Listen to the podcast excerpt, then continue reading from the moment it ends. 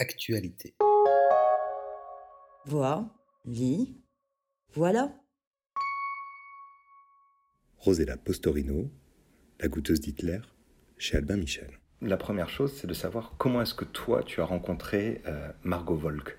Oui.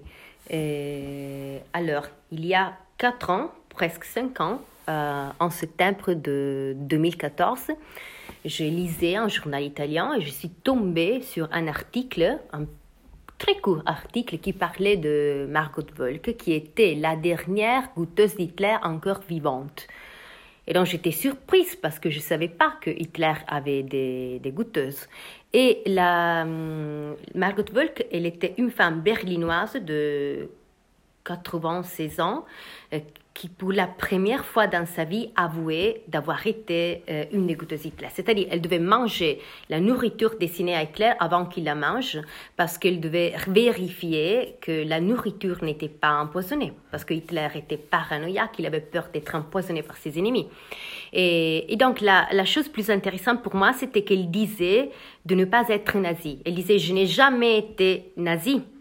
Et donc c'était une contradiction pour moi parce que euh, elle, avait risqué sa vie pour Hitler euh, tous les jours pour deux ans, mais elle ne croyait pas à Hitler. Elle, euh, elle, elle n'était pas nazie. Donc je, pensais que qu'elle était à la fois une victime et une personne coupable. C'est-à-dire, elle devait, elle avait été forcée par les SS à devenir une dégoûteuse d'Hitler, donc elle devait travailler pour le régime nazi, donc elle collaborait avec le régime. Mais euh, à la fois, elle était, donc, elle, elle était victime parce qu'elle était une cobaye, elle, euh, elle était forcée à risquer sa vie, elle pouvait mourir tous les jours, mais en effet, elle, elle était aussi complice. Et elle, en mangeant le, la nourriture d'Hitler, elle devenait un engrenage dans un système qui était un système cruel, un système inhumain, qui était le, régime nazi, le Troisième Reich, donc il était coupable. Et donc, j'ai toujours, dans mes livres, j'ai toujours parlé de personnages qui deviennent coupables parce qu'ils sont victimes. C'est ça qui m'intéresse. Et donc, j'étais foudroyée par son histoire et j'ai j'ai pensé que je voulais la rencontrer. Je l'ai cherchée. J'ai écrit à tous les journalistes qu'il avait interviewés dans le monde, pas seulement en Allemagne, mais personne ne m'a donné son adresse, évidemment. Mais grâce à une amie à moi, qui est une femme allemande, j'ai trouvé son adresse dans trois mois et je lui ai écrit une lettre où je lui demandais de nous rencontrer, de me rencontrer, mais euh, elle est morte. Donc elle n'a jamais reçu ma lettre, elle est morte et, je pensais que je pouvais, je pouvais plus la rencontrer, donc je pouvais pas écrire quelque chose sur elle. Je ne savais pas qu'est-ce que je voulais écrire. Je, savais seulement que j'étais obsédée par son histoire. Et donc euh, d'abord je pensais que je pouvais pas écrire sur elle parce que je n'avais pas le droit de le faire. C'est-à-dire je je suis pas allemande, je n'ai jamais vécu une guerre, je n'ai jamais vécu sous une dictature. Je pensais que éthiquement, du point de vue éthique, c'était un peu bizarre de le faire, mais en même temps, j'étais obsédée par son histoire et je devais me demander pourquoi. Et, et donc, je pense que la question qu'elle qu'elle m'est posée, le témoignage de Mark Volk, c'est qu'est-ce que j'aurais fait si j'avais été à sa place?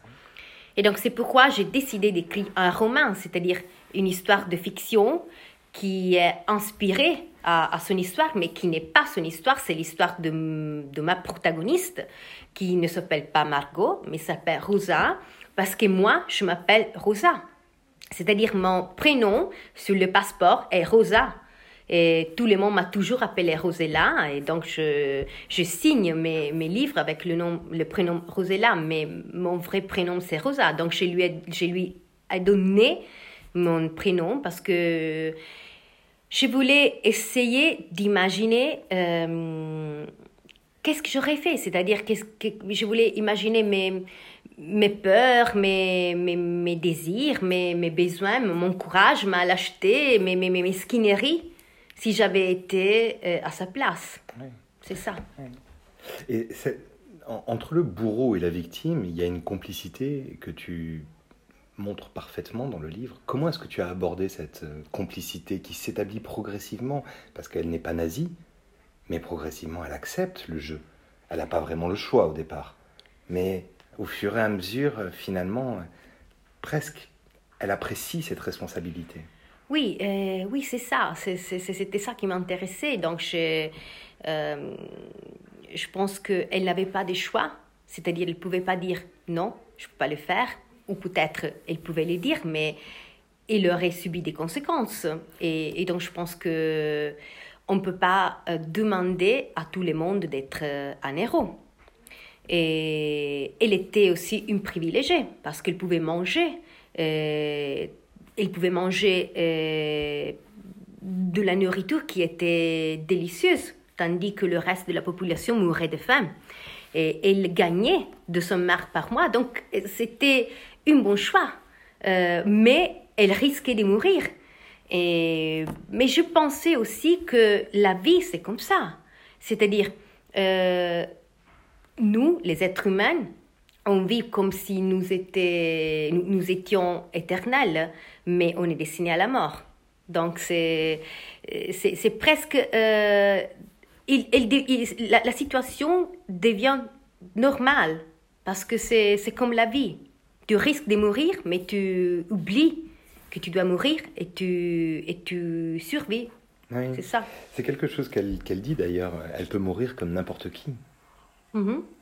Et ça, c'est une, une notion qui est très intéressante parce que mourir parce que l'humain est mortel, mais elle mourra pas comme n'importe quel autre être humain. Elle mourra empoisonnée si elle doit mourir. Oui, mais je pense pas que mourir empoisonné, c'est pire que mourir en général. C'est-à-dire, ce que je, ce que je n'accepte pas, c'est la mort.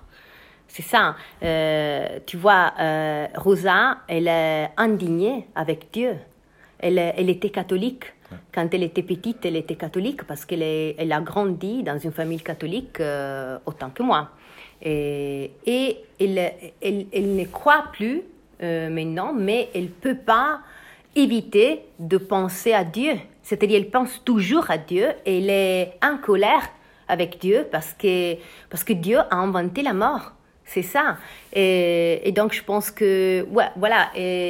Marguerite Duras a dit que, tu sais, elle était toujours exagérée, mais elle a écrit que la maternité était un crime parce que donner la vie, c'est comme donner la mort. C'est condamner à la mort.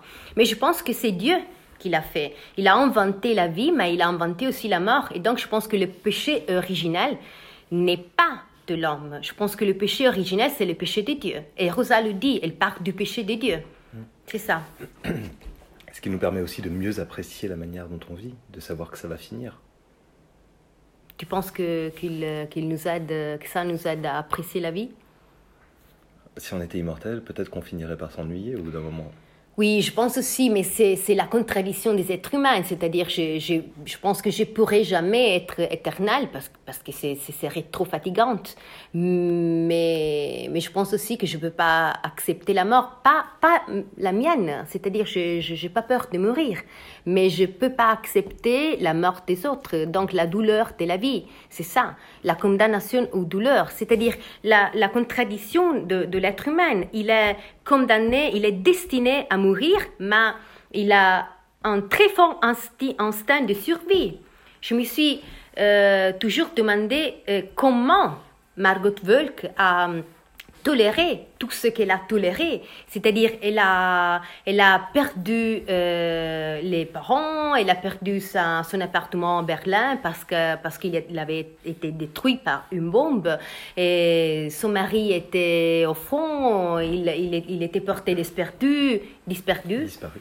Et quand elle, est, quand elle s'est euh, enfuie par, euh, de, la Prusse orientale, elle est revenue à Berlin. Elle a été violée par euh, deux semaines par les hum, soldats soviétiques. Elle a toléré beaucoup d'horreur, mais elle a survécu. Elle a vécu jusqu'à 96 ans. Et donc, je me suis demandé pourquoi, comment les êtres humains peuvent tolérer l'horreur. Et donc, c'est la, la, la, la capacité des êtres humains de de construire la normalité dans la tragédie, de, de faire l'habitude. Mais Rosa, elle dit, euh, c'est une phrase que je considère la plus importante du livre, elle dit la capacité de s'adapter et la capacité d'adaptation est, est, la ressource principale des êtres humains, mais plus je m'adaptais et moins je me sentais humaine. C'est ça. Absolument. Et ce qui est d'autant plus intéressant dans l'ensemble du livre, c'est que finalement, tu racontes une histoire qui est celle de l'indicible. Comment est-ce qu'on peut côtoyer l'horreur au plus proche? Et alors, c'est peut-être le lecteur que je suis, mais ça donne l'impression de parler encore plus largement de l'ensemble des horreurs commises par le Troisième Reich. Parce que c'est une toute petite horreur que celle des goûteuses, qui étaient 15 au départ. Toi, tu les ramènes à 10. Il faudra que tu m'expliques pourquoi tu les amènes à 10. Parce qu'il parce qu'il était plus facile de gérer 10 personnages. Euh, parce que je voulais pas avoir des personnages qui étaient seulement un homme. C'est-à-dire, je voulais qu'il avait une personnalité. Euh, pas tous les dix parce que nous, l'histoire est racontée du point de vue de Rosa, qui raconte en première personne, et donc on est plus proche des personnages avec qui elle est plus proche, à qui elle est plus proche. Donc, euh, mais je voulais pas avoir des personnages qui étaient flat characters, on hmm. dit en, anglais. Oui, les, personnages plats, oui. Oui, et donc, c'est pourquoi j'ai décidé auparavant, euh, au début, et c'était 15, mais après, j'ai décidé de faire seulement 10. Et alors, c'est pour ça que finalement, cette focalisation sur ce personnage et l'horreur dans laquelle elle se trouve, ça m'a ça, donné le sentiment que ça a éclairé encore plus, oui, l'ensemble des horreurs nazies. Ça, ça donne l'indicible de la Shoah, ce qu'on a appelé l'irracontable. C'est finalement en le transposant totalement dans d'autres circonstances, dans ce petit quartier général où, l'autre va se réfugier. ça, éclaire encore plus fort cette dimension terrible de la Shoah. Ça, donne un caractère plus, plus horrible encore en réalité. Oui, peut-être parce que parce qu'elles sont allemandes.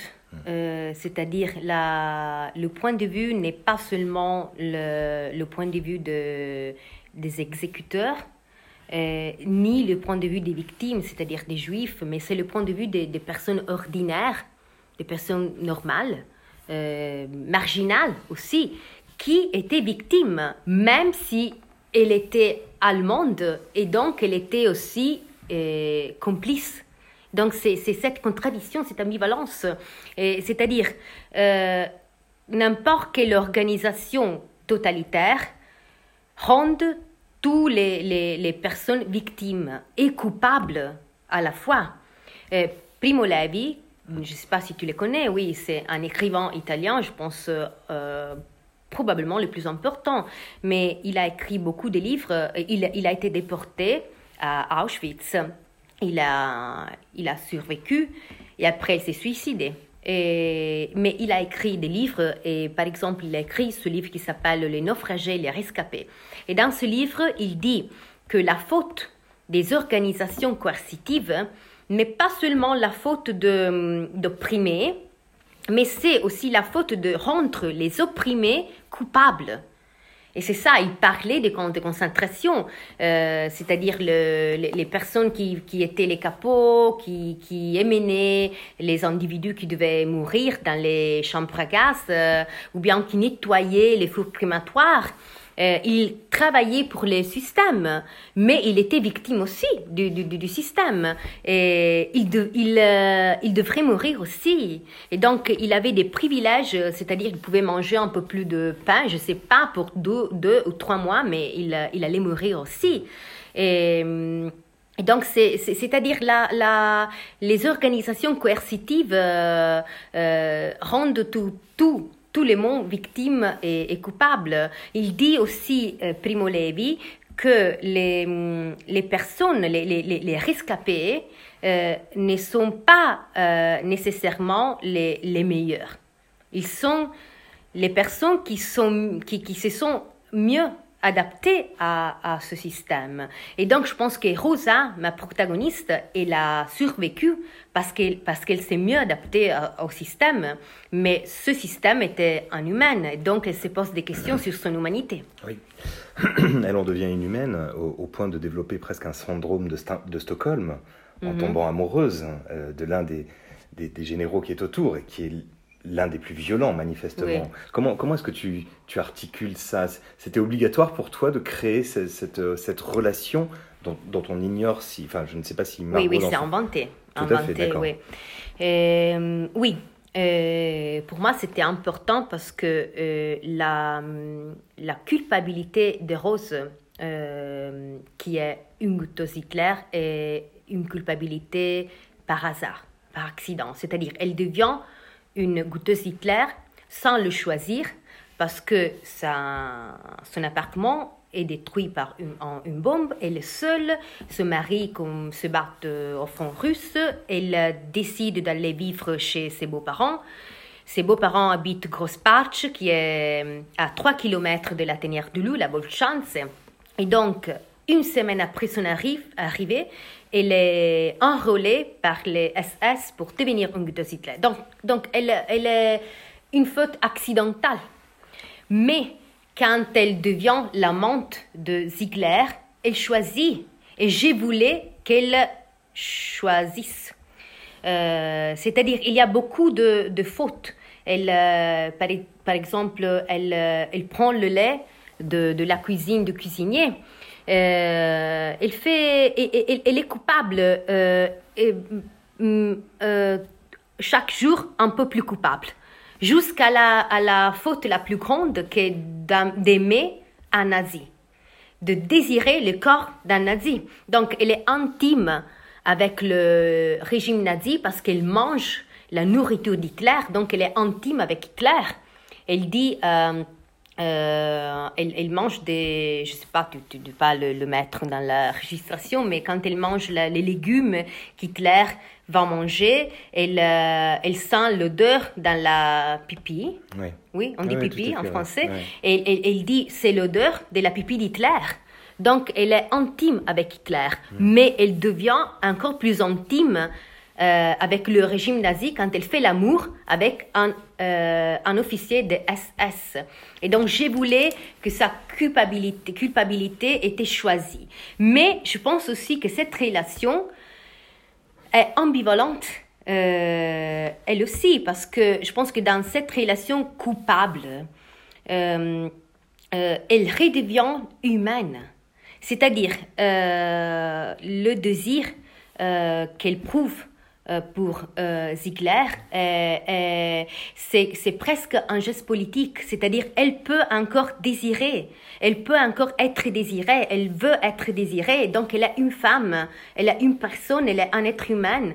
Humain. Et donc, euh, je pense que cette relation, même si elle est coupable, c'est une forme de résistance, de rébellion au système nazi. Absolument.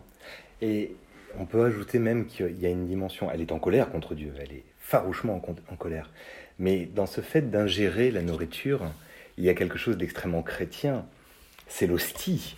C'est Oui, manger, ceci est mon corps. Oui, Et donc, ça. elle finit par communier indirectement avec le corps d'Hitler, ce qui se transforme en ce désir sexuel pour son général. C'est ça, c'est précisément ça. Et en effet, et, elle dit, euh, elle parle de transsubstantiation. Transubstantiation, Oui. c'est un mot qu'on n'arrive pas à dire non plus en français. C'est très difficile en français, mais en italien aussi. Mais il y a toujours ce, ce- cette thématique euh, religieuse dans le livre. Euh, C'est-à-dire, dans le premier chapitre, il y a des phrases qui, qui sont de, dans Psaume, dans Oui. Psaume, qui est le Psaume 20 23, je, si je rappelle bien. Et c'est c'est- c'est- c'est- c'est l'idée de, de, de, de- le réfectoire, c'est comme la, la dernière, euh, le dernier dîner avec euh, Jésus. c'est ça. Et après, Hitler aussi, il est une, euh, un personnage un peu divin, c'est-à-dire Rosa ne le rencontre jamais parce que Margot Wolk ne l'a jamais rencontré, elle non plus, mais euh, il est invisible, Hitler, c'est-à-dire personne ne le rencontre jamais, mais tout le monde parle de lui et il décide de la vie et de la mort de tout le monde. Et donc il est comme Dieu.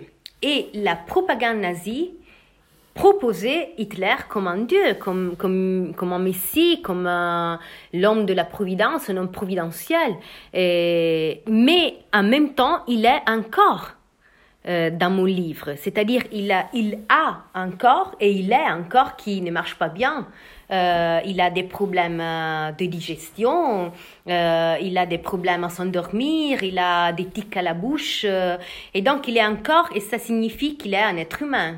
Et, et je voulais rappeler que Hitler était humain. Parce que on peut dire qu'il était un monstre, mais il était vraiment un monstre. Mais les actions terribles qu'il a fait sont des actions qu'il a fait qu'un être humain a accompli.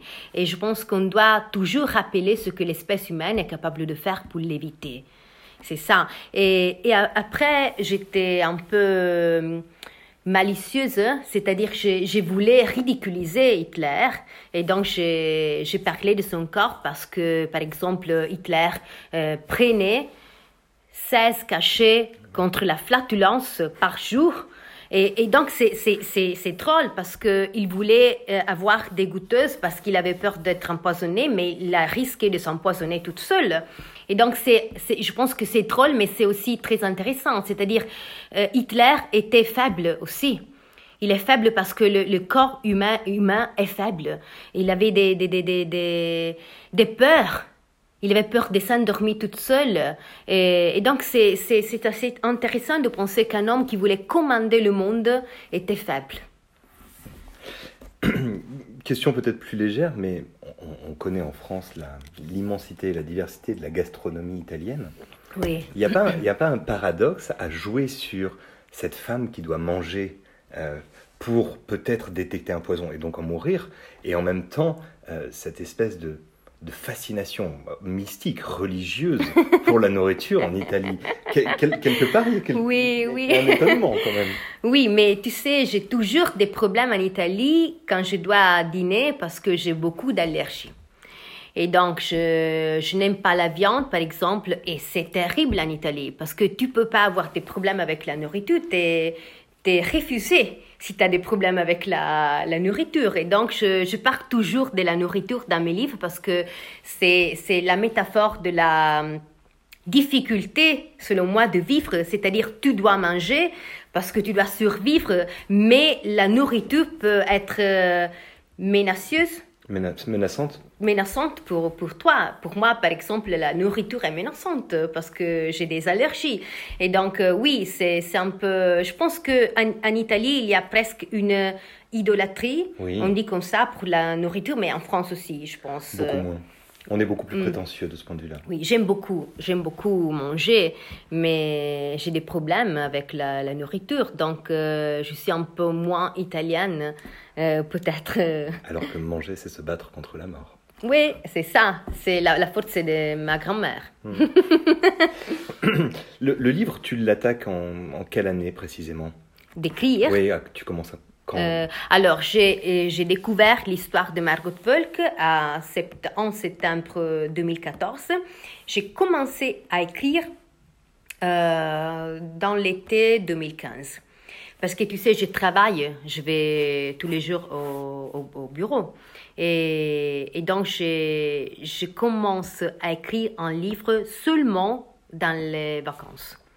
Et après, quand j'ai commencé, je peux écrire aussi dans le week-end, mais je dois commencer euh, dans les vacances. Donc, j'ai attendu les, les, les vacances de l'été et pour beaucoup de mois, j'ai lu, j'ai lu beaucoup de livres, euh, pas seulement des essais d'histoire, mais j'ai lu aussi de, de romans qui, dont l'histoire s'est déroulée euh, pendant la Deuxième Guerre mondiale. J'ai lu mémoires, journal intime, euh, interviews et je sais pas, j'ai lu aussi, j'ai trouvé aussi un livre qui parlait de l'alimentation d'Hitler, avec les recettes. Donc, si tu veux, tu peux préparer les, les plats d'Hitler aussi. Parce que après, tu publies en Italie en janvier 2018, il y a un an précisément. Oui, Et, et c'est étrange parce que le monde entier vient de sortir, et, et même si on y est encore, dans une période de dénonciation, Oui. le fameux hashtag MeToo, oui, oui. euh, les femmes transformées en objets, objets sexuels, les agressions sexuelles.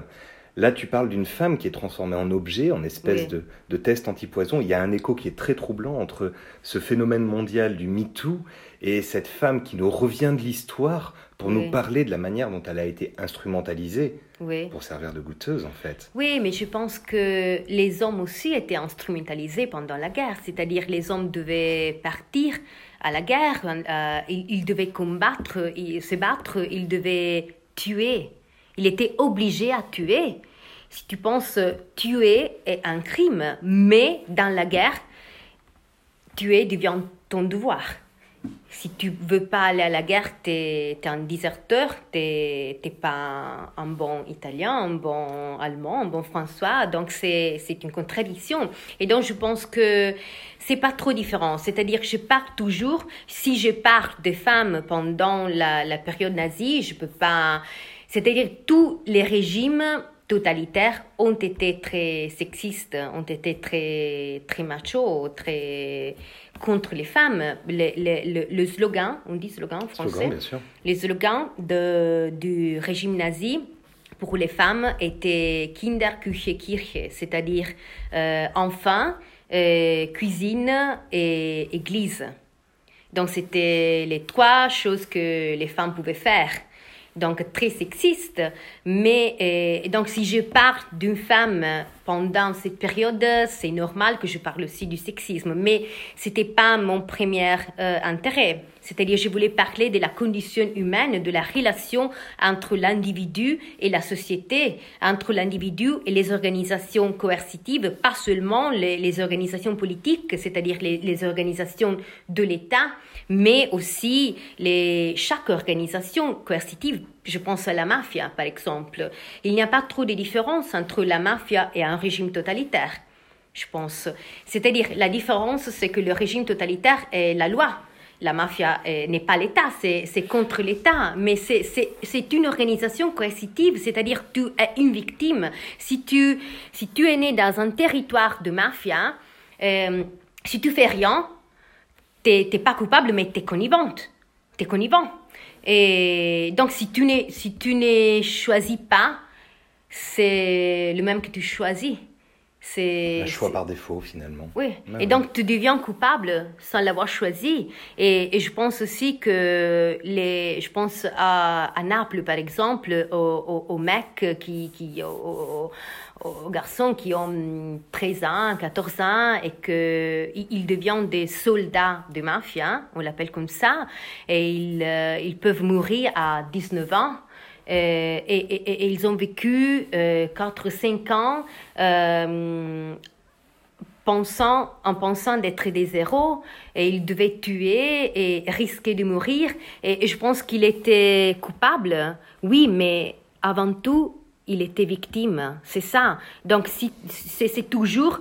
Je ne veux pas dire que, que, que, que, ça n'existe pas de, de faute personnelle, individuelle, mais je pense que qu'on doit toujours voir la relation entre l'individu et, et- la société où l'individu euh, naît et grandit. C'est ça. une corrélation évidente entre le, le système autour de soi. Après, c'est vrai que le système mafieux semble, ressemble toujours à un État à l'intérieur de l'État, avec ses propres règles, ses propres lois, et, et la, la mafia fait sa loi en réalité. Donc c'est, La pas- mafia fait. fait sa, sa loi, elle crée sa propre dictature. En Oui, réalité. oui, c'est ça. C'est l'anti-État, le- on dit en italien. Euh, je ne sais pas si anti existe en français. Anti-État, Oui. bien sûr, ça fonctionne. Mais maintenant, en réalité, la mafia, c'est dans l'État. C'est-à-dire que qu'il n'y a plus la mafia de la guerre. Les guerres de mafia. Quand j'étais petite, j'habitais euh, en Calabre et il y avait la deuxième guerre de Ndrangheta. C'est le nom de la mafia calabraise. Euh, la deuxième guerre de Ndrangheta qui a fait, je pense, euh, 700 victimes.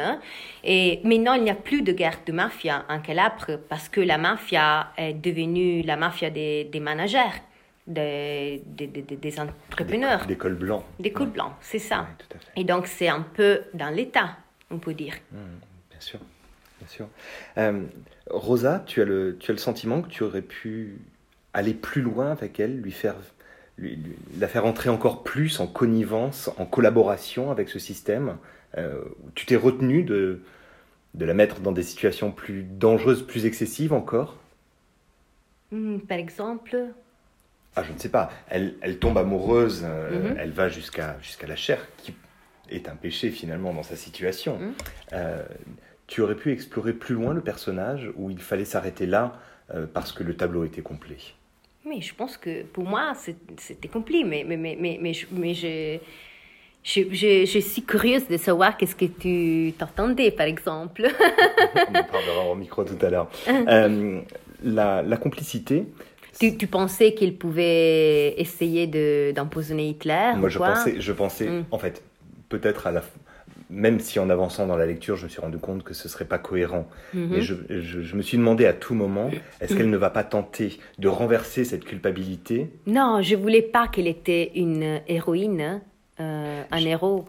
Je ne sais Oui. pas si c'est par manifestation héroïque qu'elle l'aurait fait. Je lui aurais volontiers prêté justement dans cette culpabilité, dans cette colère vis-à-vis de Dieu, euh, un geste de qui peut sembler héroïque, mais un geste de désespoir euh, qui tente d'entraîner la mort en entraînant la sienne, en étant sûr qu'elle était condamnée, euh, mais quelque chose qui ressemblerait à un désespoir finalement, à un suicide, tout simplement. Non, mais j'ai, je, je pense que, alors, je pense que qu'il y a une héroïne dans le livre, euh, un héros euh, qui est une des femmes, et je peux pas trop parler d'elle, mais je pense qu'elle est, qu'elle est l'agneau sacrificiel du livre, c'est-à-dire elle peut plus supporter, tolérer de faire ce qu'elle fait. Et, elle, euh, et donc, elle, elle fait quelque chose qui, elle sait, peut les mener à une forme de suicide. C'est ça. Et donc, je, je voulais avoir un personnage qui, euh, qui était euh, si désespéré jusqu'à décider de se suicider métaphoriquement. Mais euh, ça ne devait pas être euh, Rosa, parce que je voulais que Rosa était ordinaire, c'est-à-dire elle devait être euh, le plus normal possible, elle, devait être sans rédemption aussi. C'est-à-dire je voulais que Rosa survive, mais qu'elle ne vive plus. C'est-à-dire elle elle a survécu, elle est devenue vieille, elle raconte cette histoire de son passé, mais elle n'a plus vécu vraiment. C'est ça. Elle est morte à ce moment-là. Oui, c'est ça. Et une dernière question. Est-ce qu'on peut, je vois, je qui m'intrigue. Mais tu dois, s'il te plaît, tu dois couper quand je parle très mal, trop mal le français. Oh non, mais dois- tu, tu arrêtes, tu parles très bien. Non, non, non. Si, si on avait dû faire cet entretien en italien, ça aurait été une calamité. Oui, mais, mais, mais c'est pas, Bah, pas après, bien. c'est un J'aurais pu le vendre à la République en revanche. non, juste une dernière question, Rosella.